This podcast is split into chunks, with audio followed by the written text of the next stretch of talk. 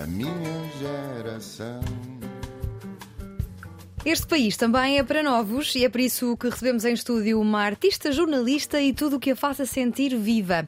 É uma mulher do Norte, nascida em 98 em Vila Real, Valpassos, mas só se recorda dos tempos em Lisboa. Desde nova que sente uma urgência de se manter informada, consciente sobre a existência e sobre o meio que a rodeia. Aos 13 anos criou um canal no YouTube para partilhar pontos de vista sobre o mundo, que incluem identidade, memória, relações interpessoais, sustentabilidade, veganismo racismo, literatura, arte, cultura e subjetividade.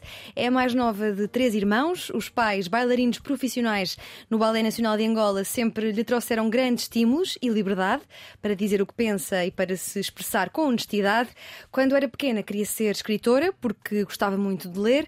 Na adolescência, equacionava ser designer de moda. Acabou por se formar em Ciências da Comunicação pela Universidade Autónoma de Lisboa e atualmente frequenta o mestrado de Migrações, Interetnicidades e Transnacionalismo na Universidade Nova. Em 2020 apresentou a primeira exposição a solo com o nome Mancacacadi Kondako, uma exposição imersiva online em 360 que engloba vídeo, fotografia, som, pintura e texto a partir do próprio quarto. Todos nos lembramos desse 2020 com tanto tempo passado em casa. Em 2022 o conceito desenvolveu-se numa segunda ramificação, desta vez em instalação física presente na exposição Interferências no Mate. Filipe Bossuet, muito bem-vinda. Obrigada. Como é que se vai do próprio quarto até ao mate? Por acaso esse processo foi, foi não foi muito complexo, porque o projeto, como referiste, Mancaca Cadi Kondaku, já estava formado e eu lancei-o não só pela necessidade que tinha de, de partilha, mas também porque sabia que seria um, uma boa forma das pessoas terem conhecimento do meu trabalho. Então uh, foi a partir dessa exposição 360 que eu recebi o convite para, para o mate. E o que é que se passou de 2020 para 2022, além de, de uma pandemia? Vem muita coisa. Uh, de repente descobri-me artista. Sim. o mestrado, também comecei a fazer o mestrado.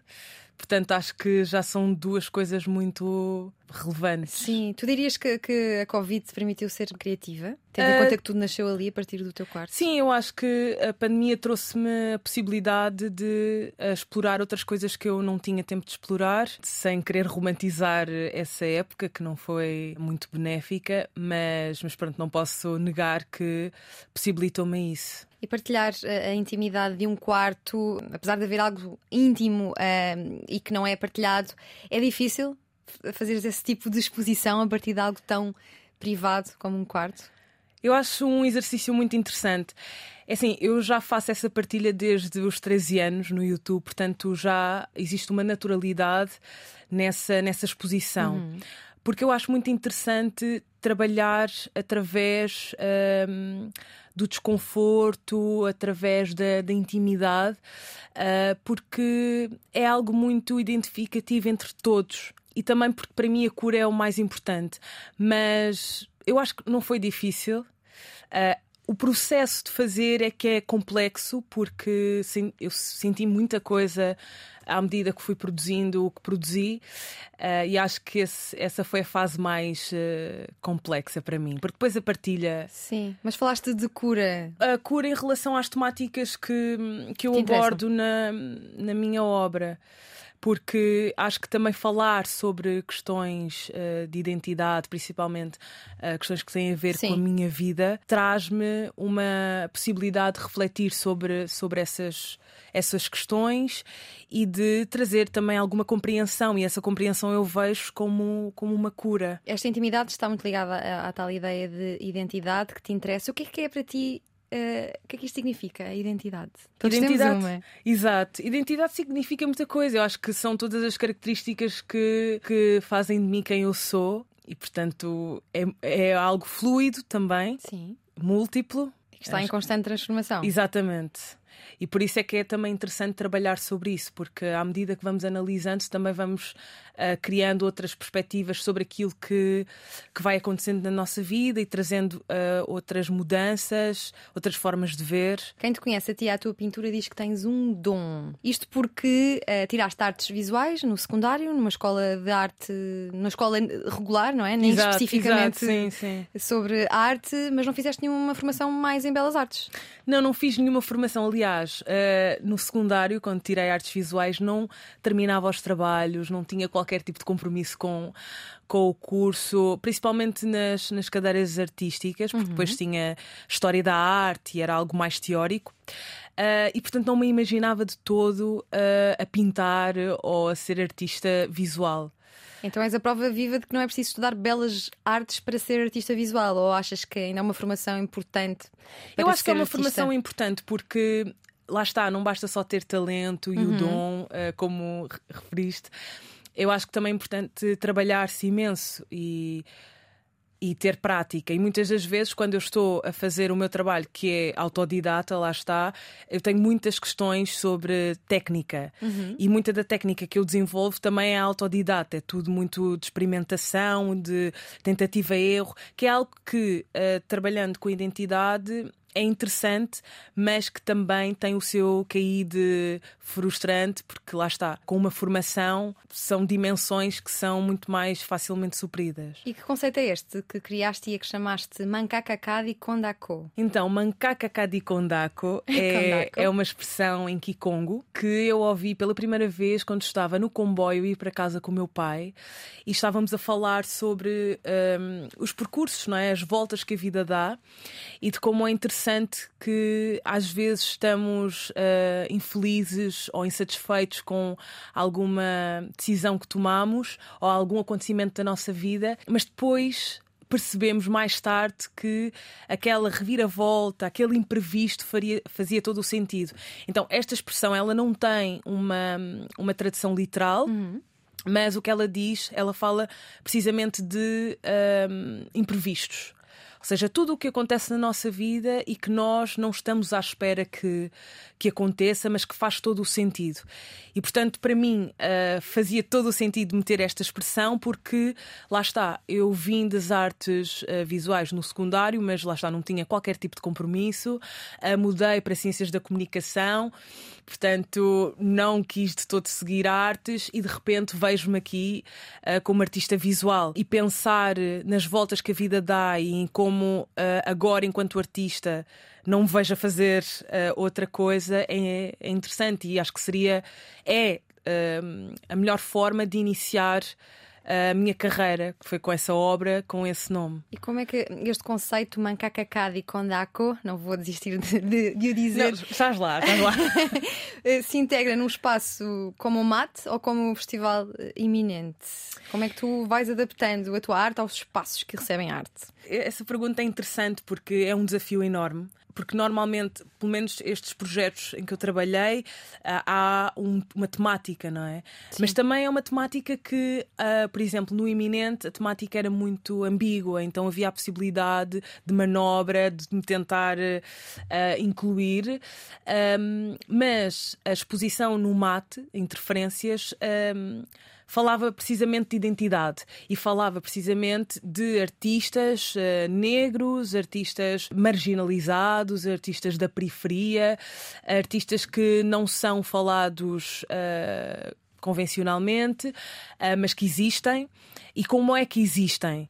Então acho que fazia todo o sentido uh, a minha obra e por isso é que, que, fizeram esse convite. No Iminente houve meio que uma encomenda, ou seja, uh, nós temos esta temática este ano Sim. e gostaríamos que desenvolvesses algo que uh, estivesse à volta disso. Mas lá está, as instituições elas convidam ou devem convidar pensando na temática que o artista costuma abordar. Acho que diferente seria um bocadinho complicado. Tu jogas também aqui com um outro conceito, o ruro, está bem dito? Exato. Tu agarras num cângulo que quem for ao Google uh, escrever esta palavra vai encontrar um peixe, mas na cangulo. verdade. Cangulo.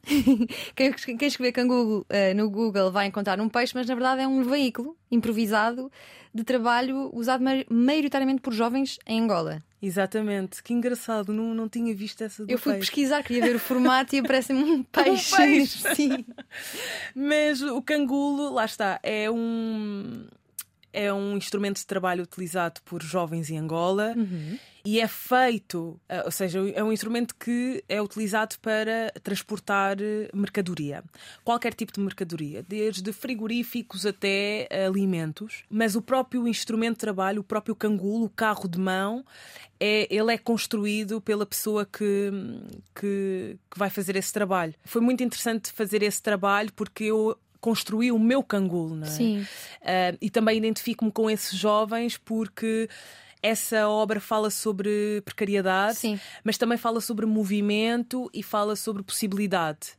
Então eu tento sempre um, falar sobre questões que, que, estão relacionadas com questões que são frágeis à sociedade, mas que devem ser debatidas, mas também numa perspectiva de esperança. Porque acho que que também é interessante trazer esse, esse lugar e não. Porque lá está, os, os, os, jovens, vou dizer jovens negros, que é onde me insiro, são muito marginalizados. E então trazer simplesmente esta temática de sofrimento não é construtiva. Tu sentes que os jovens negros são marginalizados em Portugal em várias áreas ou na arte em particular? Em todas as áreas.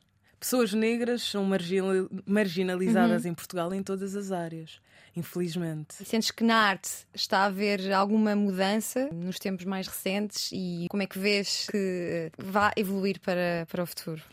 Eu penso que a mudança ela está a acontecer através dos próprios artistas. Sim. Os artistas estão a produzir de uma forma uh, completamente diferente e eu acho muito interessante que, em meio a essa precariedade, a certos abusos que acontecem também, os artistas conseguem produzir Uh, e sem querer romantizar, porque lá está, é uma questão muito séria, Sim. mas uh, os artistas conseguem produzir de forma genuína, trazer a sua essência e não se deixarem levar pela, por um discurso que se quer uh, feito. Tu procuras, através da arte, manter uma ligação uh, a Angola, à África?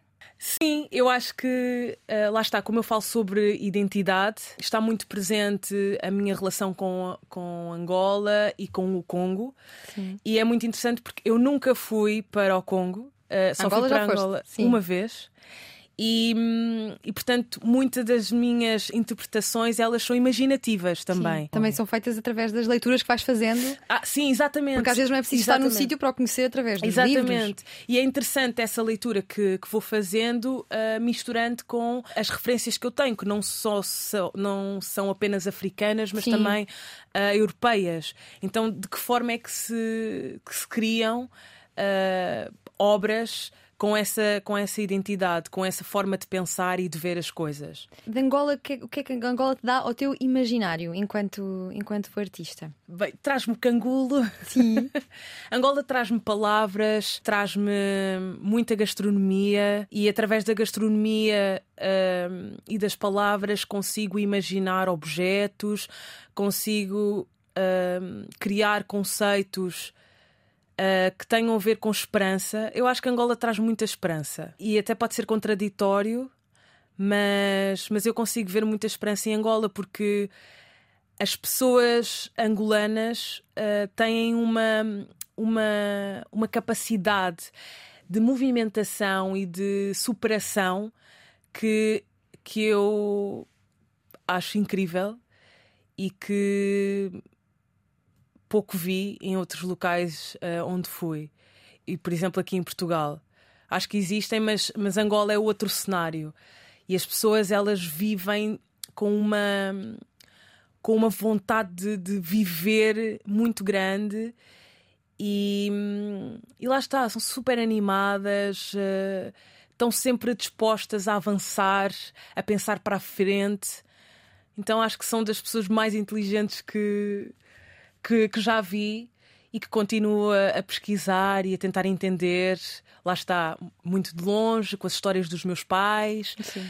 e com as referências que vejo que eles ainda têm. Sim, achas que os jovens portugueses e os jovens angolanos poderiam conversar mais em, enquanto membros de uma CPLP Já agora, como é que olhas para o papel da, da CPLP? Eu acho que hum, essa conversa já existe muito porque nós, jovens afrodescendentes, hum, nós temos muitas referências da África, não é? Hum. Uh, de cada país nós. Uh, temos as nossas origens, porque em casa há muito essa educação africana.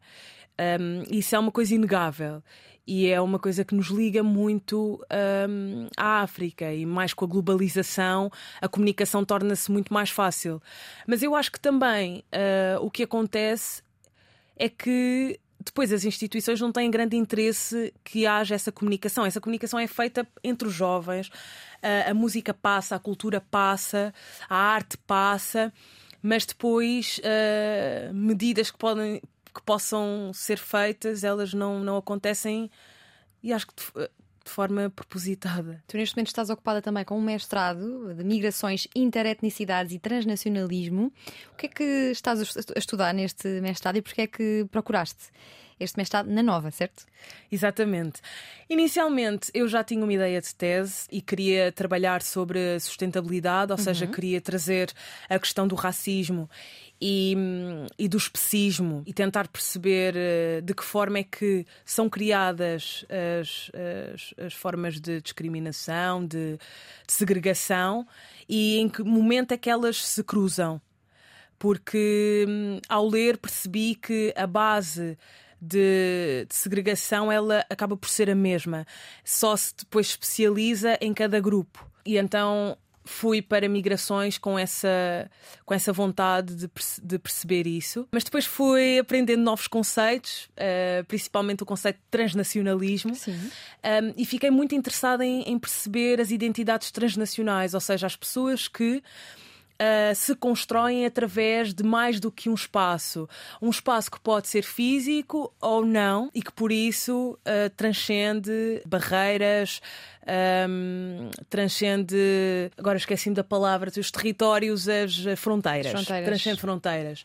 E, e, de que forma é que essas identidades se constroem dentro desses elementos todos? Porque não, não é uma identidade misturada, é uma identidade nova que tem esses elementos como uh, base. Sim. Uh, e é interessante pensar, uh, parece que estou a dizer a mesma coisa, que na realidade é tudo uma mistura, essa nova identidade, mas não. E então eu estou agora interessada em, em, pensar isso, mas na arte contemporânea. E para quem nos está a ouvir e que não tenha, uh, possa não ter percebido o conceito, o que é que é o transnacionalismo e o que é que é o especismo, que também já aqui falaste e que quem nos está a ouvir poderá nunca ter ouvido esta expressão. Então, transnacionalismo é esse conceito uh, de uh, existir, que surgiu dessa da migração, não é? Um, e que fala sobre o facto das pessoas uh, que, estão, que vão para um território que não é uh, o de nascença, levam consigo vários elementos, várias referências.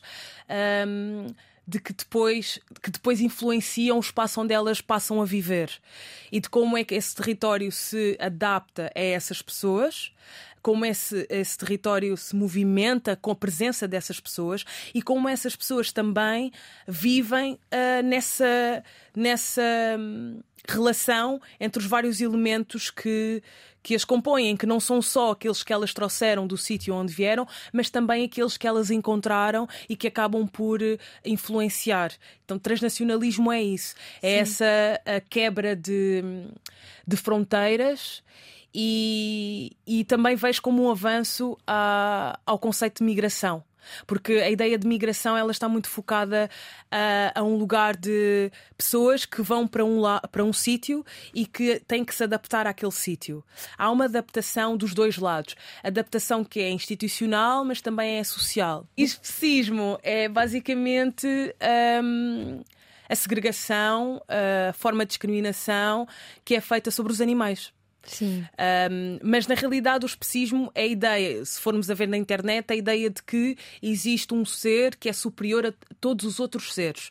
No caso, o ser humano é superior a, a todos os outros um, seres. E é utilizado principalmente com, com os animais. Sim. Portanto, quando se fala sobre a luta uh, vegana, um, fala-se também sobre o, o especismo, que é, que é a forma de de discriminação. Quem nos está a ouvir já percebeu que uh, estás rodeada e imersa na cultura africana. Como é que a África está representada artisticamente em Portugal? E onde é que está mais uh, presente? É na, dirias que é, que é na música, em Portugal? Bem, essa pergunta é um desafio porque eu não acho que, que, seja uma especialista ou que tenha informação suficiente para dizer onde está exatamente, mas consigo ver em vários locais, no teatro, na música, uh, nas artes plásticas, na gastronomia, que também vejo como uma, uma arte. Sim. E na literatura, portanto, está em todo o lado, porque existe uma presença muito uh, forte da comunidade africana e muito ampla aqui em Portugal. Quando olhas para o cenário português, que artistas, cantores, escritores sentes que citam mais África, que a recriam eh, artisticamente, que a homenageiam e que devem ser mais ouvidos e mais, mais conhecidos? E sabendo que a África é um continente enorme. Exatamente, é? exatamente. Portanto, atenção, uh, falo sempre Sim. partindo da, da minha experiência, da minha noção. Bem, uh, dentro do. E digo também, não, não é só sobre citar a África, eu acho Sim. que também é sobre hum, ser e, e, e, lá está, é sobre identidade. É sobre esse lugar de simplesmente existires e o teu existir ter, trazer todos esses elementos. E um deles é a cultura africana, que é muito ampla, lá está. Uh, mas posso dizer que, por exemplo, no, no teatro temos várias presenças. O Teatro Guerriot. Uh, temos também a minha irmã, Cirila Bossuet, atriz. Uh, na área da fotografia e do cinema temos uh, o Lubanzade e o Mpemba. Um, na área da música temos o Toti Samed. Um, agora tenho medo de esquecer pessoas, mas temos imensas pessoas nas artes plásticas. Ah, temos o Nel Teixeira. Nel Teixeira é um artista angolano incrível um, e que está aqui em Portugal a fazer uh, um trabalho maravilhoso. E lá está. Eu acho que a identidade é muito interessante porque ela é fluida e ela acompanha a todos os, os sítios onde nós vamos. Então, por exemplo, uh, estava a falar do Lubanzádio. O Lubanzádio um, é um artista, um cineasta, fotógrafo que nasceu uh, em Angola e que uh, veio, foi estudar para, Portugal, para o Brasil e que também viveu em Portugal. Portanto, tem todas essas referências. E, ele, e torna um artista completamente único um, e, e, meio que sem fronteiras, porque ele mistura todas, todos esses elementos. Então, quando falamos sobre o Lubanzádio, falamos sobre todas. Essas áreas onde ele esteve, todas as referências que ele, que ele teve, e não só sobre a África. Quando falamos sobre a minha irmã, por exemplo, a Cirila Bossuet, atriz, no teatro, uh, que é uma profissão que, que lá está é uma pessoa que está a interpretar o texto de, de outra pessoa. Uh, essa interpretação, ela, quando é feita pela minha irmã, tem outra, outra, outro ar, não é? Outro, outro efeito. Por causa também da identidade dela. Então é interessante pensar nisso, nessa mistura, lá está, no transnacionalismo. Nós estamos aqui todos a fazer muitas notas de, dos nomes que nos vais indicar. Eu descobri também a tua irmã graças à pesquisa que andava a fazer sobre ti. Fiquei com muita vontade também de, de a conhecer e de, de, de, a entrevistar. Já aqui falaste várias vezes da identidade, que apesar de estar em constante transformação, está muito ligada a um espaço que todos temos, uns mais felizes do que outros, que é a infância. E a tua foi muito estimulante do ponto de vista criativo. Os estímulos artísticos nunca te faltaram. Sim, e é interessante isso, porque para mim tudo é interessante também. Eh, porque foi nesse trabalho de interpretação uh, que eu faço artisticamente que eu fui compreender uh, todos, todos esses elementos que eu fui recebendo uh, da minha família e das pessoas que estavam ao meu redor. Uh, que eram estímulos que para mim eram super convencionais, mas na realidade são estímulos que me trouxeram um, até onde eu estou hoje. E, por exemplo, dos meus pais, nós tínhamos sempre uh, dias, por exemplo, os fins de semana, aos domingos, reuníamos a família e estávamos ali horas e horas a ouvir música, horas e horas a, a dançar, horas e horas a, a ver uh, as filmagens deles uh, no Balé Nacional de Angola, filmagens que até hoje nós temos e que eu e os meus irmãos, é que digo nós, sabemos de cor e salteado. e o meu pai também, para além de filmar Uh, os espetáculos, quando não estava também em palco, Sim. ele também filmava o cotidiano da nossa família.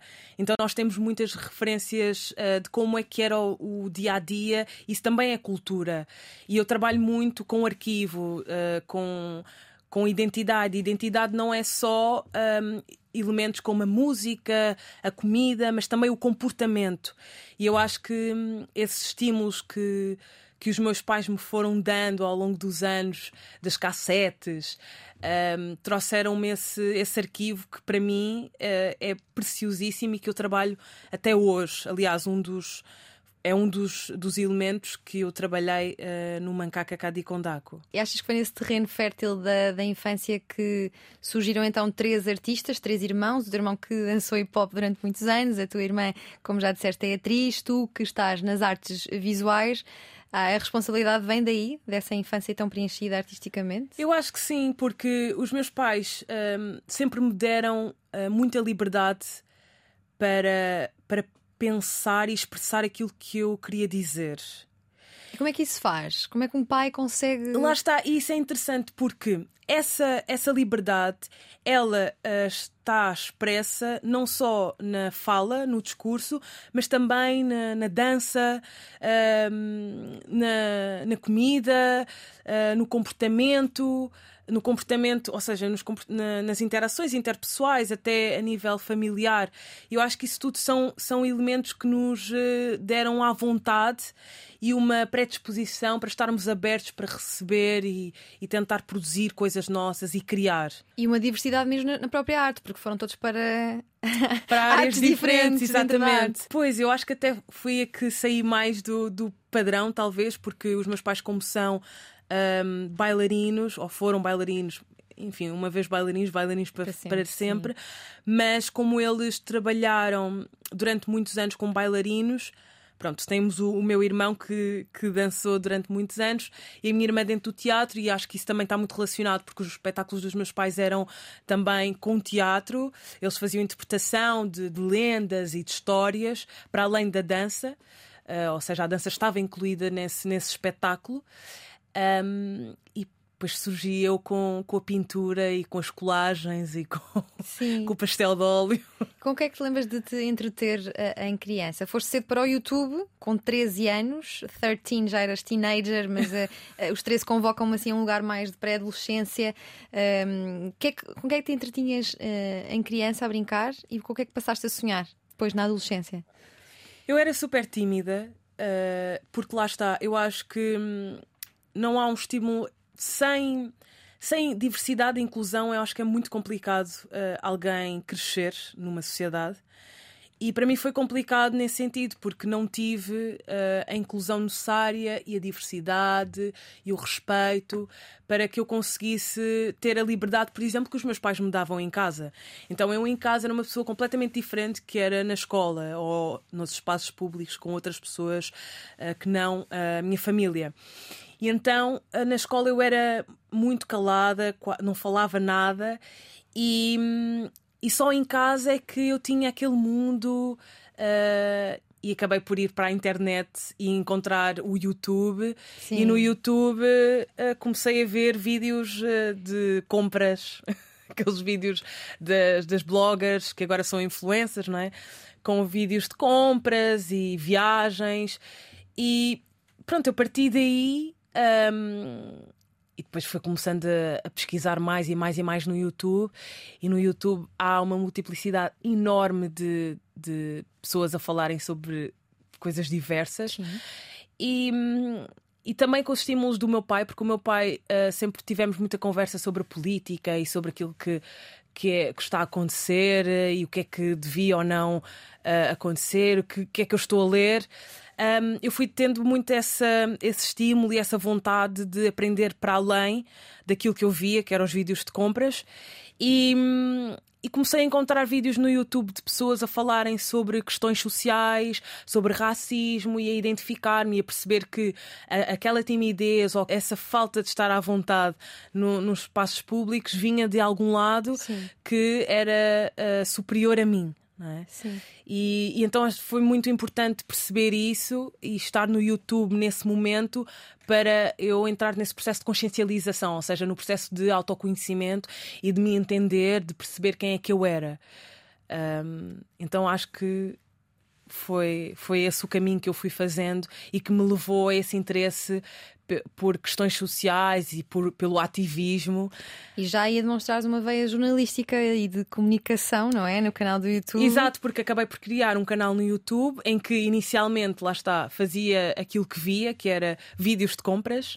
Uh, depois comecei a fazer vlogs, que eram os vídeos uh, do meu dia a dia, uhum. uh, e isso já inclui muita coisa.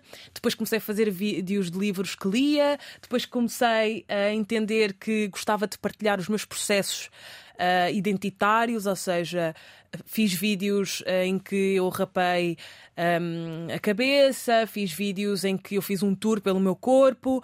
Portanto, comecei a perceber que o YouTube era uma forma de expressão que eu não tinha uh, no meu dia a dia um, e que era um exercício muito interessante para, para me desprender de vários preconceitos que eu tinha comigo mesma um, e de, de, me conseguir descobrir também. Mantens o, a conta no YouTube? Mantenho a, a conta no YouTube. Uh, mantenho no sentido em que ela está aberta, aberta para as pessoas verem. Consultar, porque... Mas não, não atualizas? Então. Não atualizo porque depois utilizei esse conteúdo para a exposição 360 que fiz, o Mancaca Kondako, e depois começaram a surgir trabalhos, o mate, o iminente, Sim. a pintura, e acho que passei essa vontade de partilha para as artes. Uh, visuais mais especificamente. E, sim, e a vontade de, de, jornalismo passaste-a para o Afrolink e também para o gerador. Achas que o jornalismo e a arte podem andar de mãos dadas? Acho que sim. Uh, eu, durante muito tempo, fiquei a pensar: será que eu agora, com esta carreira de artista, não, não quero mais o jornalismo? Ou de que forma é que o jornalismo pode estar incluído na minha forma de, de estar, não é? E, no caso de estar dentro das artes, e percebi que na realidade a, a comunicação é que é uh, o meu foco. Sim. Um, e era aquilo que eu queria no jornalismo. Eu queria passar a informação, partilhar a informação, fazer com que as pessoas pudessem criar esse bichinho de pesquisa uh, autónoma. E eu acho que a arte ajuda-me imenso nesse sentido, porque quando eu produzo uma obra de arte, eu faço as pessoas refletirem, eu faço as pessoas questionarem o porquê dela ter uh, feito o que fez. Um, e faço com que as pessoas tenham várias sensações, desde não gostei e porque é que não gostei, até ao incómodo. Uh, e eu acho que isso tudo é sair da tua zona de conforto e é também uh, pesquisar de forma Sim. autónoma. Uh, nem que seja, mesmo que seja, pesquisaste por dentro, de forma interna, estás-te a pesquisar. E então eu estou a fazer esse trabalho que eu queria fazer no jornalismo. Mas tens aqui uma mistura muito interessante, porque não há, que eu conheça, não há assim tantos artistas jornalistas com este bichinho do jornalismo. A atualidade acaba por uh, influenciar sempre o teu trabalho enquanto, enquanto Exatamente. artista. Mas a arte também é uma forma de, de emitir uma opinião, ou não? A arte é uma forma de omitir, de omitir, de não, emitir. de emitir a minha uh, opinião. Eu acho que lá está, principalmente por se tratar de uh, algo identitário. Uhum. Então a minha opinião vai sempre lá estar. Sim. E eu acho que um, isso está presente em todas, em todas as obras dos artistas, porque Sim. são eles que estão a fazer. Então, quando és tu a fazer alguma coisa, a tua identidade, a tua forma de ver o mundo está lá presente, Sim. mesmo que não de forma uh, muito explícita. Sim, isto lembra-me uma notícia de 2020 em que se lia que a BBC eh, queria que os jornalistas deixassem o Twitter para não omitir opiniões. E eu queria aqui tentar perceber como é que tu te posicionavas nesta questão, porque é difícil eh, ser artista sem, lá está, ter as nossas opiniões de alguma forma ali expostas, não é? É foi, foi interessante uh, questionar isso quando eu estava a tirar uh, Ciências da Comunicação, é, para ser jornalista pensar hum, na questão da, da opinião, porque hum, quando eu estava a licenciar-me, tinha sempre a informação de que, ok, eh, nós temos que ser imparciais, uhum. é muito importante para não poluirmos um, ou formarmos uh, ideias que, que as pessoas têm que formar de forma independente. Um, mas depois percebi que não, porque tudo o que nós fazemos tem influência. Uhum. E por mais que nós queiramos ser imparciais, a parcialidade ela está sempre presente. Isso foi um, um processo que eu concluí também quando fui a pesquisar e ter contacto com meios de comunicação que, que não são mainstream. Por exemplo, o Afrolink, onde estagiei. Uh, mas também a Mídia Ninja, que, que é um meio de comunicação que, que, começou no Brasil e que já está espalhado pelo mundo inteiro e que uh, se posiciona como um meio de comunicação independente e que é uh, parcial. Sim. E, e, e, fala muito sobre a importância de ser parcial, principalmente na atualidade, né, em que nós temos o extremo muito presente. Sim, e foi no, no Afrolink que confirmaste a tua vontade de querer fazer jornalismo? Foi o teu primeiro contacto enquanto profissional? O primeiro contacto foi no gerador. Foi antes da Afrolink? Sim. Okay. Primeiro foi no gerador, uh, tive muitos meses no gerador e depois foi no Afrolink. O, mas foram escolas completamente diferentes, porque o gerador um, ehm, fala sobre a cultura. Um, ehm, cultura e arte e promove e um jornalismo lento exatamente é? e tive o Afrolink também, mas eu acho que o trabalho que eu tive no, no gerador é que foi muito diferente. É que no gerador era tudo muito um, rápido, rápido no sentido em que nós tínhamos que trabalhar imenso. Por mais que seja um jornalismo lento, um, nós tínhamos muito trabalho. Um, e então no Afrolink foi completamente diferente, porque foi um estágio em que eu uh, fiz cada uh, peça com o tempo devido. Sim. Uh, então acho que o, o, no Afrolink é que eu realmente experienciei o jornalismo lento. E que temas é que trabalhaste ou que procuraste trabalhar e que reportagens ou artigos te ficaram na memória? Memória que é outro conceito que te importa muito, já lá vamos mais à frente. Bem, um, eu acho que quando fizeste esta pergunta, o que me veio logo à cabeça foi um, quando fui ao tribunal. Eu fui Sim. fazer a cobertura da, da, manifestação, da vigília que houve em frente ao tribunal, porque ia ser condenado o Evaristo, que foi a pessoa que matou Bruno Candé, o ator um, que, foi, que foi morto um, por essa pessoa. E, e foi um momento foi um momento muito importante para mim, não só enquanto uh, pessoa negra, que também uh, sofreu muito do que aquilo que. sofreu muito que, daquilo que o Bruno Candé também sofreu. Uhum. E, mas também uh, porque foi um momento, porque eu vivi o gerador e, e o Afrolink, a maior parte do, uh, dos meus estágios foi na pandemia. Então foi tudo muito online e esse foi um dos momentos presenciais que eu tive. Então acho que foi um momento muito, muito importante. Uh, eu gostei muito de fazer reportagem. Uh, foram, são peças que eu gosto muito de fazer. Uh, de reportar aquilo que está a acontecer, o ambiente, uh, aquilo que está a ser vivido e fazer as pessoas que estão a ler sentirem-se uh, presentes e não só uh, terem noção do, dos factos, ou seja, daquilo que, que foi apurado, do que aconteceu factualmente, mas todo, todo o ambiente em volta eu acho que também é importante ser relatado. Então, a reportagem foi o que eu mais gostei de, de fazer. E depois também no gerador gostei muito de ter feito uma reportagem que isso já fez, já fiz muito de forma online, porque fiz durante a pandemia, uh, que foi sobre a representatividade uh, negra nas artes performativas. Um, e que foi um, um tema que surgiu por causa do filme uh, que, que foi lançado na Disney. Um, mas lá está, os, as peças que me tocaram foram as, aquelas que que lá está, que, que tinham a ver comigo.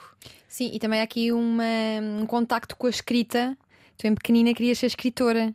Portanto, aqui o exercício de escrever ainda, ainda está muito presente na tua vida. Uh, achas que vais buscar essa necessidade de escrever ao jornalismo também? Eu, quando quis ser, decidi ser jornalista, eu tinha essa, essa vontade de, por exemplo, trabalhar em rádio, ser repórter e tinha a escrita num lugar muito obscuro. Porque eu tinha muito receio da minha escrita, ainda tenho até hoje, e fui mesmo para a imprensa para me desafiar. Então foi muito importante eu ter feito esses dois estágios uh, para entender que a minha escrita não é algo uh, horrível como eu achava que era. Uh, mas também entendo que esse, esses meus medos vêm muito da, da, da, noção de língua que é, que é muito espalhada aqui em Portugal, do que é que é falar o bom português, o que é que é escrever o bom português. Eu sempre tive esse, essa questão de, de falar o bom português e de escrever.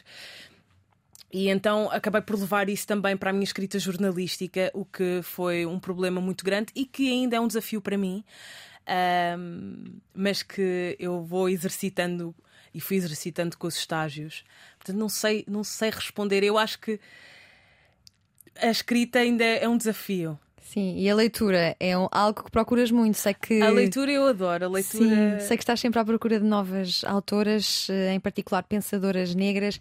Queres dizer-nos algum nome para que possamos também conhecê-las e lê-las? Então, os últimos livros que li, agora estou a ler uh, a Paulina Chiziane, uh, uma autora moçambicana.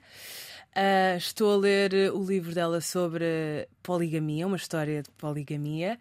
O último que li foi da Carolina Maria de Jesus, que eu acho que é uma autora incrível, que infelizmente já não está entre nós, uma autora brasileira, e que uh, o livro que eu li é o diário dela, o diário de uma mulher favelada, negra, uh, e foi muito importante ler esse livro. Um, mas eu gosto, eu gosto muito de ler porque eu lá está, estou sempre à procura de, de informação, estou sempre à procura de, de, atualização e acho que a leitura é uma forma de me manter atualizada em todos os sentidos, não só a nível da atualidade, mas também uh, a nível de, de discurso, uh, dos, sen do, dos sentidos, de formas de sentir diferentes e não tão óbvias acho que a leitura traz-me essa, essa possibilidade de pensar para além. E quem é que foi, quem é Luísa Ducla Soares? O que é que tem a escrita dela que te levou, mais nova, a quereres uh, desenvolver este teu gosto pela leitura e pela escrita? Bem, eu é engraçado porque a Luísa Ducla Soares, eu criei um fascínio por ela. Acho que porque foi uma das autoras que, que me apresentaram. Um, Tinhas livros dela em casa? Não, tem, não tinha nada. Então como é que te cruzaste com a Eu Luísa? cruzei-me com a Luísa Ducla Soares na escola. Ok. Um, e foi, foi tudo. E depois um, lembro-me que nós tivemos uma visita de estudo em que fomos à Biblioteca de Sintra e que lá um, estava a Luísa Ducla Soares e tivemos um momento de leitura com a Luísa Ducla Soares. Então, para mim, a Luísa Ducla Soares era a autora. Um, tanto que quando eu estava a escrever e a refletir sobre a minha história para, para vir falar aqui na minha geração, um, estava a pensar porque é que a Luísa Ducla Soares esteve tão tão presente e, e, sempre que me lembro que queria ser escritora, a Luísa Ducla Soares é que estava sempre é que está sempre na minha cabeça. E concluí porque era mesmo uh, a autora que, que mais me marcou quando eu estava na escola, na mas, primária. Mas tu lembras do que é que, que, é que ali te cativava? Era a forma como ela uh, eu acho arrumava que era... as frases, era o que ela dizia. Eu acho que era a forma como ela arrumava as frases, porque ela desarruma tudo. Ou seja, ela uh, tem um livro que eu não queria dizer o título porque eu não sei de cor, que é sobre, uh, acho que os contos da verdade e da mentira. Ok. e nesse livro, eu lembro-me que eu li esse livro várias vezes não só porque fiz testes com esse livro e, e, e ditados, né, os, os, famosos ditados, em que ela trocava tudo. Poemas da mentira e da verdade. Já que Poemas da mentira é e da verdade. um, e que ela tinha esse lugar de dizer a menina que lia de pernas para o ar, um menino que havia com os pés, agora estou a dizer Sim. assim, uhum. mas eu achava muito interessante esse lugar de, de desconstrução e se calhar achava interessante porque era aquilo que eu precisava era aquilo que eu precisava e que, lá está, como eu estava a referir, que não tinha essa diversidade, essa inclusão. E a Luísa Ducla Soares, nesse livro, trazia-me isso. Isso foi uma coisa que eu concluí agora também com, com, com o pensar e refletir para a minha geração. Portanto, Sim. foi um bom exercício. E Grada Quilomba, este nome, diz diz alguma coisa? Grada Quilomba é uh, uma das autoras que tenho mais uh, trabalhado Uh, e que me tem mais ajudado a refletir, não só no mundo da arte, na forma como se apresenta, uh, mas também na, nos trabalhos académicos. Uhum. Uh, é uma das autoras que mais cito Grada Quilomba, e portanto tem sim um lugar muito especial. E, e, só cresce porque antes eu lia a Grada Quilomba por questões académicas e também uh, por questões identitárias, e depois passei para a arte e, e é um novo mundo. Sim. Uh, e a Grada é muito, é muito é incrível porque ela é uma artista uh, que, que, que, também uh, está na academia. E essa mistura é, é muito interessante, é, é essa interseccionalidade. E então gosto da Grada por isso e por, e por muito mais, por, por aquilo que ela representa também. És a terceira convidada neste programa que nos traz o termo interseccionalidade e eu gosto sempre de perguntar o que é que é interseccionalidade para que quem não saiba se familiarize cada vez mais com este, com este conceito e como é que, de que forma é que a procuras no teu dia a dia? Então, a interseccionalidade é um conceito um, que fala sobre o facto de várias questões sociais que primeiro surgiu uh, de uma mulher negra. E essa mulher negra fala uh, que o racismo e o feminismo uh, em, em conjunto intensificam uma, uma, uma, uma discriminação, ou seja, uma, uma segregação. Mas é interessante falar sobre a interseccionalidade porque uh, o trabalho inicial, aquilo que me fez ir para migrações, foi precisamente a desconstrução desse, desse conceito ou seja, aplicar a interseccionalidade noutros, noutros conceitos para além do feminismo e do, e do racismo. No caso do, de, do sexismo e, e, do racismo. Queria falar sobre o especismo e do, do racismo e pensar na, na, interseccionalidade enquanto uma forma de nos ajudar a mudar o pensamento de uma estrutura e a evoluir. Ou seja, de que forma é que podemos juntar lutas para uh, conseguirmos uh, mudar o panorama. A interseccionalidade, o que diz na sua gênese é essas segregações, elas reunidas, intensificam ainda mais. Uh, Torna a violência. Toda, toda, a intenção muito mais, muito mais poderosa. Exatamente, exatamente. E o que eu queria dizer era de que forma é que podemos utilizar essa interseccionalidade para mudar o panorama, ou seja, unir os movimentos sociais. Já aqui, uh, Filipe, já aqui dançaram vários nomes de, de, artistas, mulheres que apontámos, mas à minha frente tenho também eu uma grande artista. Tu tens sido apontada como um, uma das principais artistas emergentes da geração Gen Z. Como é que olhas para este conceito de, de artistas emergentes? Eh, como é que é ser uma jovem artista em Portugal? E como é que olhas para o circuito das artes no nosso país? Há dias estava a discutir numa conversa do coletivo do Black the Berry, que é um coletivo incrível uh, do Jesualdo, que é um coletivo para pessoas negras, trans, queer. E nessa conversa estávamos a falar sobre as navegações no mundo da arte. Uhum. E perguntaram exatamente isso: o que é que eu uh, analiso, ou que interpretação é que eu tenho sobre a palavra emergente? E para mim, pensar emergente neste momento é pensar em desafio eu vejo artistas que trabalham há 10, 15 anos e continuam a ser emergentes, no sentido em que recebem como um artista que começou uhum. a trabalhar recentemente, como eu, por exemplo, comecei a trabalhar dentro do, das artes, e não só das artes, porque eu sou recém-licenciada também, um, recentemente, e estes artistas recebem todos a mesma coisa. Então, o que é que é ser emergente? Não é? O que é que é emergir? Um, emergir é evolução, emergir é apenas uma uma idade. O que é que é ser emergente? É, é, é experiência? O que é que essa experiência nos traz? Sobre o contexto, o mercado artístico, eu digo que uh, trabalhar artisticamente é um dos maiores desafios que eu já tive. Tenho 24 anos, sou muito jovem, mas está a ser um desafio muito grande porque trabalhar com arte em Portugal, uh, sendo que a arte em Portugal não tem grandes apoios, é muito complicado Trabalhar de forma independente é muito complicado e principalmente no mercado uh, precário. Precário não só na valorização que é feita sobre os artistas, a valorização uh, em todos os sentidos, a nível monetário, a nível daquilo que o artista traz com a sua obra, a relevância da obra do artista e também, enquanto pessoa negra, pensar na violência que é uh, trabalhar uh, no contexto português.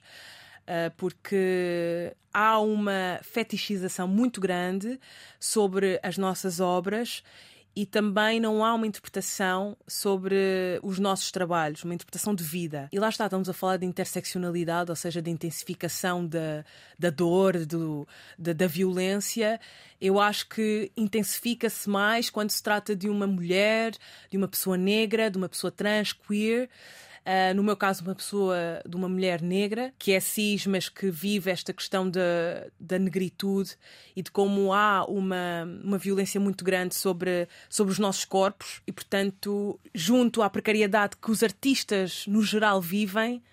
É, é, muito complicado, mas depois tem aquele processo, não é? De não conseguimos abandonar, porque a arte uh, liberta Liberta no sentido em que ela cura, cura no sentido em que nos faz questionar uh, sobre as nossas vivências, no meu caso, que falo sobre a identidade, e que faz o outro também questionar. Então é, é um desafio muito grande, porque ao mesmo tempo que é incrível, é horrível. E em todo este contexto surge a União Negra das Artes. Exato. Que para quem não conhece é a União Negra das Artes é um coletivo de vários artistas que residem em Portugal ou não, mas que têm essa, essa ligação com Portugal e que tentam trazer representatividade, trazer discussão sobre a arte e de que forma é que podemos uh, implementar medidas institucionalmente para, para avançar e, e mudar o panorama. É um, um coletivo recente e que pronto, que faço parte e que muito me orgulha apesar de não, não ter muito tempo para estar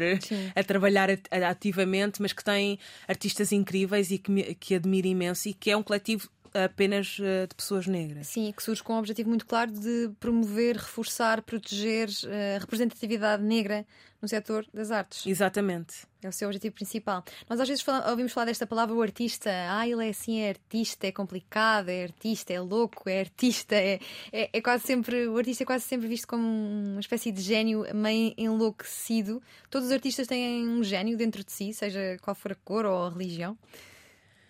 Bem, eu acho que o gênio que eu tenho dentro de mim uh, pode-se pode -se dizer que é um pouco louco, porque trabalhar, lá está, trabalhar em Portugal na arte é uma loucura. E acho que esse gênio está na coragem que se tem em trabalhar uh, num setor precário. Sim. E então eu acho que é por aí. O que é que é para ti a arte, Filipa? Como é que encaras a arte? Tem de ser bela, tem de ser útil, tem de nos fazer pensar? Então, para mim, a arte é a possibilidade de refletir, analisar, e a arte é a possibilidade de ser quem sou sem limites. Sim. Numa, num trabalho constante de descoberta, de inovação, de transformação individual. Essa transformação individual que existe no momento da arte, eu acho que é uma das coisas mais belas uh, que, que existe, porque o processo artístico, uh, ou seja, o momento em que nós estamos a produzir uma obra de arte, nós, eu estou a produzir uma obra de arte, só posso falar sobre mim, é um momento de desconstrução total e de construção novamente, mas lá está, num lugar de, de humildade, ou seja, de, de pensar em mim, naquilo que eu sinto que, que quero fazer e só depois naquilo que o outro vai receber e só assim faz sentido. Um, e então essa autoanálise, esse sentir e transpor aquilo que tu estás a sentir é maravilhoso e é um desafio enorme e, e, de muito, e de muita coragem, eu acho. Então, ser artista e pensar em arte é pensar em coragem. E olha, as músicas do Valete são arte? As músicas do Valete durante muito tempo para mim foram arte. Porque Já eu, não são. Uh, não, não, vou dizer que não são, porque eu continuo a ouvir, mas já não tenho aquele fascínio Sim. que eu tinha antes, porque eu, quando comecei a ouvir sobre questões sociais e sobre negritude e sobre todas as outras questões que, que me insiro e outras mais, sobre sustentabilidade, eu descobri o Valete, uma pessoa super interventiva. O que é que ele te ensinou? O Valete ensinou-me sobre literatura, sobre como ser subversiva artisticamente, ensinou-me a ter eh, força e a usar a minha inteligência como uma força. Valete ensinou-me imensas coisas, mas lá está, eu acho que foi uma fase. Sim. Foi uma, uma fase muito bonita e que eu era super fã do Valete. A quem é que foste beber mais além do Valete nessa tua fase de efervescência e de quereres consumir, beber Posso- mundo. Posso dizer eh, uma, uma youtuber, por exemplo, Sim. que é a Nathalie Neri, que é uma youtuber brasileira que fala sobre sustentabilidade, fala sobre negritude. E, e foi uma das pessoas que, que mais bebi também, mas também de pessoas que estão ao meu redor. Eh, o meu trabalho artístico eh, vem muito de construir arquivo e de a pesquisar arquivo e esse arquivo vem das minhas vivências e das minhas relações interpessoais, ou seja, a minha família, ah, os meus pais, os meus amigos, todas essas vivências para mim são estímulos e são influências muito grandes para aquilo que, que eu sou hoje, para aquilo que eu penso hoje. Então posso dizer que todas as pessoas que eu disse agora, por exemplo, Lubanzadi Pemba, a Cirila Bossuet, Ivan Bossuet, a Vânia Andrade, que, que faz parte de um coletivo que também faço parte, que é hum, as Mulheres Negras Curcidas, que é um grupo de 20 mulheres negras que trabalham através do, do interior, ou seja, através do afeto, para trazer mudança. São todas, são todas pessoas que, que simplesmente vivem a vida delas e que, que me inspiram só a viver. Entrando aqui no- na sustentabilidade que já referiste tantas vezes, quando é que começaste a sentir eh, preocupações eh, sustentáveis e o veganismo é uma resposta a essas preocupações? Uh, durante muito tempo, é, acho que é, o veganismo é uma das respostas. O veganismo surgiu uh, depois de eu ter compreendido o racismo, depois de eu ter compreendido a luta antirracista e de perceber que uh, essas lutas elas uh, têm a sua eficácia e devem ser realizadas, mas existem vários meios, não é? E quando eu percebi que a sustentabilidade ela também está relacionada a, a vários passos que nós temos que dar para uma mudança e para uma melhoria na sociedade, hum, eu comecei a pesquisar muito sobre sustentabilidade e percebi que a alimentação. uh, que falar sobre alimentação é falar sobre política, falar sobre alimentação é falar sobre antirracismo, sobre feminismo. Um, e o veganismo surgiu aí, uh, muito por questões de saúde, inicialmente, porque eu percebi que. Percebi, é um facto, que consumir eh, produtos de origem animal uh, não é benéfico para os nossos corpos e é uma coisa que está cada vez mais uh, provado cientificamente. E depois também a nível uh, ambiental, uh, ou seja, todos os seres envolventes, é um facto de que temos que pelo menos diminuir, eu diria mesmo anular o, o consumo de produtos de origem animal, não só na alimentação, mas também no nosso dia a dia. Obviamente, eh, na medida do possível. Por isso é que eu digo que o veganismo é um dos elementos para, para uma mudança. Não consigo pensar no veganismo como a única solução, porque temos todos contextos diferentes. Então, pensar em, em ser feminista, uh, vegan, uh, temos sempre que fazer essa ligação. Criar essa ligação entre movimentos, a interseccionalidade. Sim, eu há- esta semana li um artigo, acho que foi na revista do Expresso, em que alguém dizia que daqui a uns anos vai haver o Museu da Carne. Isto porque a carne vai passar a ser uma coisa do século passado. Achas que é para aí que, que as coisas se encaminham? A longo, muito longo prazo? O Museu da Carne. Bem, eu acho que a arte é eh, um meio muito interessante de pensarmos a atualidade e de eh, fazermos críticas e análises. Portanto, se for a pensar a partir daí, acho que um Museu da Carne seria interessante, mas também. Como peça de museu de algo que já não está na realidade, percebes? No dia a Sim, dia. sim, eu acho que pensar eh, a arte também como forma de trazer reflexão é muito importante. Mas acho que também temos que ler, temos que ver aí muitos documentários, ir eh, a matadouros, ver como é que as coisas funcionam para entendermos como é que se pode, como é que as coisas realmente acontecem. Sim, e o que é que a arte e o jornalismo podem fazer pela, pela sustentabilidade e pela- pelas alterações climáticas nas suas diferentes vertentes? ia dizer o Museu da Carne. Ah, o que é que a arte pode. E o jornalismo? O jornalismo e a arte já fazem muito.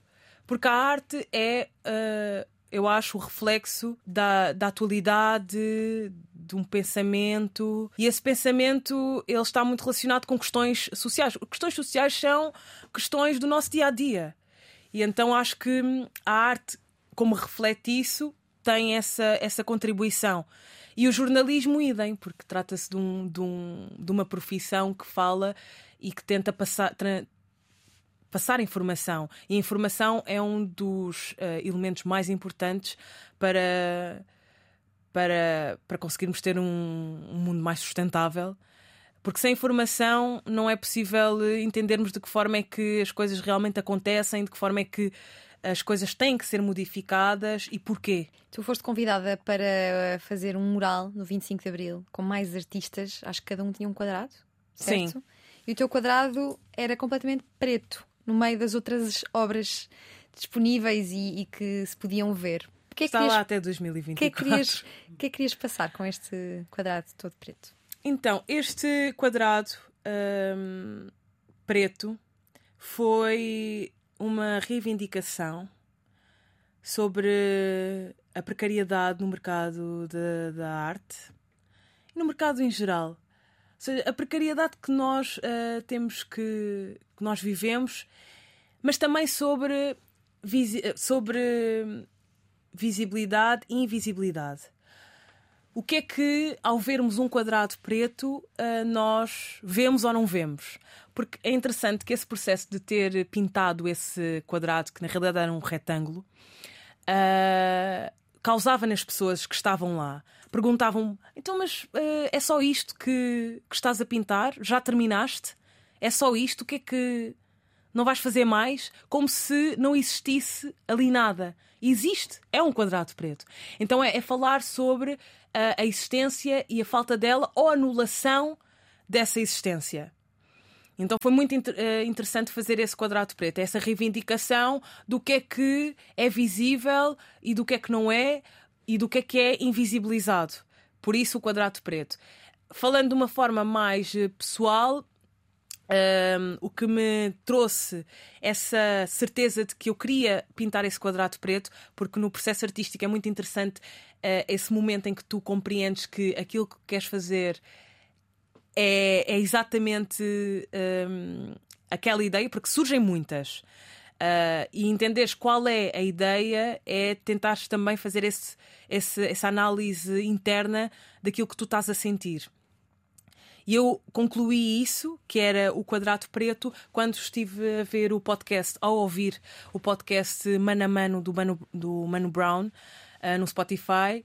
Não sei se podia dizer Spotify. Podes, podes, podes o que quiseres aqui. No Spotify. Deixamos que digas tudo, que quiseres. Em que um, a Sueli Carneiro, que é uma autora incrível, uma intelectual brasileira, dizia que para nós o luto é um verbo, ainda é um verbo. E eu pensei, realmente isto faz todo o sentido. Para mim, o luto ainda é um verbo. E de, como é, de que forma é que eu expresso esse luto? Uh, reivindicando. Como é que eu posso reivindicar e o que é que essa reivindicação vai trazer também para o outro? Então é isso, quando olhas para aquele quadrado preto, o que é que tu vês? Ou o que é que tu não vês? E porquê é que não vês? E porquê é que vês? Está disponível até 2024, dizias tu. Onde Exatamente. é que as pessoas podem ir vê-lo ao vivo? Uh, está ao pé do Museu da Eletricidade. Ali nas redondezas uhum. está o mural. Achas que a arte pode ser uma forma de ativismo?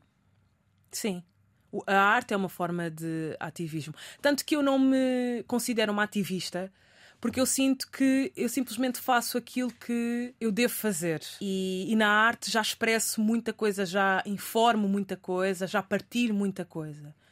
Uh, não trabalho ativamente, trabalho ativamente sobre as minhas. sobre a minha profissão, sobre aquilo que, que, que faz sentido para mim.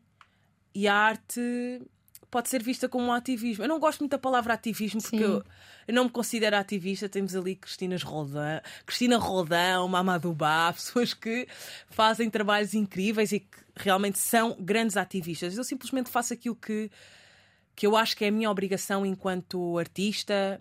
Mas a arte pode ser eh, uma forma de ativismo. E como é que tem, tu tens visto os, o mais recente ativismo em forma de ataques a obras de, de, arte em museus, inicialmente com Van Gogh, agora mais recentemente, ontem, outro ataque à, ao quadro Rapariga com Brinco de Pérola? Não sabia desse ataque. Sim, último. este foi ontem. Van Gogh acompanhaste. é? Van Gogh como acompanhei. É que, como é que uma artista olha para, hum, para o que aconteceu, ah, ao, ao mesmo tempo é uma forma poderosa de passar uma mensagem. Mas identificas-te com, com essa forma? eu o meu primeiro pensamento foi: será que isto realmente irá contribuir para uma conversa maior? Mas depois percebi que é a desobediência civil e a desobediência civil serve muito para também chamar a atenção, não é?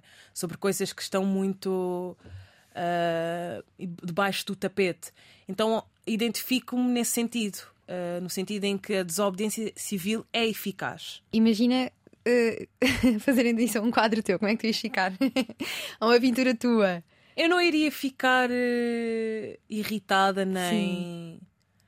Porque lá está, acho que ia ver como uma interpretação sobre a minha obra. Sim.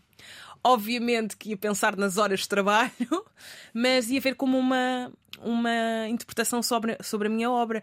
E obviamente que ia querer perceber o porquê dessa, hum, dessa intervenção. Para mim, desobediência civil é algo que, que deve ser feito Sim. cada vez mais. Olha, tu já passaste por espaços como o Festival Iminente, o MAT, a Galeria Underdogs. Onde é que tu gostavas mesmo muito de, de, eh, expor um dia, de estar presente um dia? Eu gostava de expor no Congo, em Angola. Gostava de expor em França, gostava de expor, gostava de expor em muitos, em muitos sítios, principalmente naqueles onde a minha memória de alguma forma está presente. Digo França porque lá está, tem essa ligação com o Congo e gostava muito que a minha obra estivesse lá e perceber de que forma é que ela iria ser interpretada, como, ela, é- como é que ela iria existir naquele espaço e neste momento estou a trabalhar e mando já para o universo ah, num projeto para que ah, seja possível isso acontecer. E eu acredito que, que será possível. Olha, não podia fechar esta entrevista sem falar da memória que acabaste de citar. O que é que é, o que é, que é a memória? E no fim da vida, o que é que vamos ter todos além da memória? No fim da vida, o que é que vamos ter? Eu, às vezes, quando penso nessa ideia de ser mais velho, penso que é bom que tenhamos uma vida eh, relativamente rica culturalmente ou com boas memórias, porque no final da vida, o que é que nos vai restar? Além da memória, pensarmos em tudo aquilo que vivemos, por onde passamos, quem conhecemos. Eu sou fascinada por eh, vivências. E por isso é que o meu trabalho também fala sobre identidade. E para mim a memória é uma das, um dos instrumentos mais importantes que existem, porque a memória ela permite ah, pensarmos sobre a atualidade, mas também pensarmos sobre o futuro. Entendermos de que forma é que, ah, com essa memória que nós temos, podemos pensar num futuro diferente ou igual. E isso surge-me logo ah, a temática que eu agora estou, o conceito que eu também estou a trabalhar para além do transnacionalismo, que é pós-memória. Ah, o que é que ah, pensamos, ou o que é que pensam as, as gerações ah, das pessoas vítimas de determinadas violências? Por exemplo, esse termo de pós-memória veio da Marianne Hirsch, ou foi aplicado pela Marianne Hirsch. E é um termo que pensa sobre estas gerações, por exemplo, a minha geração de afrodescendentes e que eh, é descendente de toda uma ancestralidade que eh, tem todo um histórico de violência, mas também de muita potência. Mas o que é que. E esse, esse conceito diz que existe uma memória intrínseca ah, nos nossos corpos, na forma como nós lidamos com no cotidiano. Um, então o conceito tenta refletir sobre o que é que essa memória, como é que essa memória se reflete nos nossos, no nosso cotidiano enquanto as gerações seguintes. E, e eu acho que isso é uma forma in- muito incrível de pensar o futuro, Ah, mas também de pensar eh, o presente e de nos refletirmos, ah, refletirmos a sociedade e refletirmos eh, de forma individual. Mas como é que tu, Filipe Bossuet, te relacionas com a tua própria memória? Porque a memória pode ser, pode ser seletiva, pode, há quem diga que pode ser inventada. Eh, tu ehm, preocupas-te em guardar memórias por escrito, em tentar eternizar momentos que passaste para que eles não para que eles fiquem de alguma forma cristalizados e, e que não sejam adulterados por outras memórias. eu relaciono-me com toda a- todas essas possibilidades, ou seja, eu faço fotografia, vídeo, texto e hum, guardo uh, todos os elementos que eu acho que são, de todos os objetos. Este copo, para mim, pode ser um elemento, um arquivo que eu posso guardar como memória. Um, e disso passo para vivências. Por isso é que eu, eu disse inicialmente que eu sou fascinada pelas vivências, porque são formas também de ter memória e de, de trabalhar sobre uh, uma simbologia mais profunda do que aquele momento que está a acontecer. Um, e é assim que eu vou trabalhando e imaginando também, porque é sempre através da minha interpretação. Então é interessante perceber também que eu tenho muito arquivo de objeto, mas também tenho muito arquivo imaginativo e a minha interpretação sobre esses objetos também é imaginativa. Um, e por isso é que a arte depois surge. E é na relação sobre a, a imaginação, os factos, uh, os objetos, uh, a imagem, o som, que, que eu penso a memória e que a memória existe em mim. E também sobre aquilo que eu sinto. Uh, não só nas vivências que eu tenho, mas naquilo que eu sinto quando uh, estou a olhar para ti, naquilo que eu sinto quando estou neste espaço, o que é que o meu corpo sente, os espasmos, o medo, ficar arrepiada, tudo isso para mim é memória. Então não deixando escapar aqui a memória, que memórias tens tu afinal de Valdepassos, Vila Real? Fica aqui, estou curiosa porque foste lá nascer, mas depois vieste para cá? Sim, não... as memórias que eu tenho são das filmagens do meu pai e uh, da imaginação, das histórias que o meu pai conta. Então é através do vídeo, ehm, das histórias uh, contadas pelo não só pelo meu pai, mas pela minha família no geral e, e pela minha imaginação no meio dessa, desse, desse arquivo todo. Sim, e, e regressas lá? Não. Não? Eu saí não de lá, eu acho que um ano, eu não me recordo de nada. E, e vai ser um, um, exercício interessante. Eu queria ir eh, agora na pandemia, mas surgiu a pandemia, infelizmente não, não pude ir, mas pretendo ir e perceber de que forma é que, que me vou sentir naquele espaço. Sim porque eu sinto-me também, lá está, agora vou, vou contradizer, mas acho que essa memória também está em sentir-me uma mulher do Norte. Esta ideia da mulher forte, uh, da mulher que. mais do que forte, corajosa. Porque a coragem, ela também tem uh, vulnerabilidade. E eu gosto de trabalhar com vulnerabilidade. Então, quando penso na mulher do Norte, penso em coragem, penso em vulnerabilidade e penso no, no, nas minhas origens. Sim. E acho que é isso que me liga. Mas lá está, também dizerem que as mulheres do Norte são mulheres fortes e corajosas é, é, é uma história que contam. Uh, eu nunca vivi para dizer que realmente é a realidade. Sim, como nós agora podemos dizer que uma mulher forte é uma mulher, é, neste momento é ser uma mulher no Irão Tu há pouco falavas de, de cortar o cabelo no, no YouTube e eu lembrei-me, obviamente, do, do que se está a passar no Irão. Como é que tu acolhes uma, uma notícia ou um acontecimento ou uma série de acontecimentos como, como os que temos visto no Irão em relação às mulheres? Acho que é muito difícil um, falar sobre isso porque é um. Ser mulher, eu acho que é um exercício que, que é muito complexo e que envolve muita, muita coragem. Como é que eu interpreto o que aconteceu no Irão? Interpreto como interpreto todas as outras violências que nós temos acompanhado, infelizmente, uh, sempre a tentar uh, perceber de que forma é que podemos contribuir para que não aconteça novamente. E eu acho que é sempre, uh, não sempre, mas na maior parte das vezes, com informação, com partilha e com afeto porque trabalhar com a partir do amor e do afeto é também uma forma de, de, mudarmos o panorama, porque a estrutura ela não trabalha dessa forma. E vemos pelas violências que uh, estamos constantemente a receber, uh, como se o mundo fosse apenas sobre violência, mas também pelos próprios acontecimentos em si, por existirem tanta, por existir tanta violência. Para viver precisa de trabalhar em coisas diferentes, fazer coisas diferentes. A sede de ser jornalista vem do desejo e da vontade que as pessoas tenham acesso à informação e desenvolvam a capacidade de pesquisa autónoma para ter acesso ao passado, compreender o presente e projetar o futuro.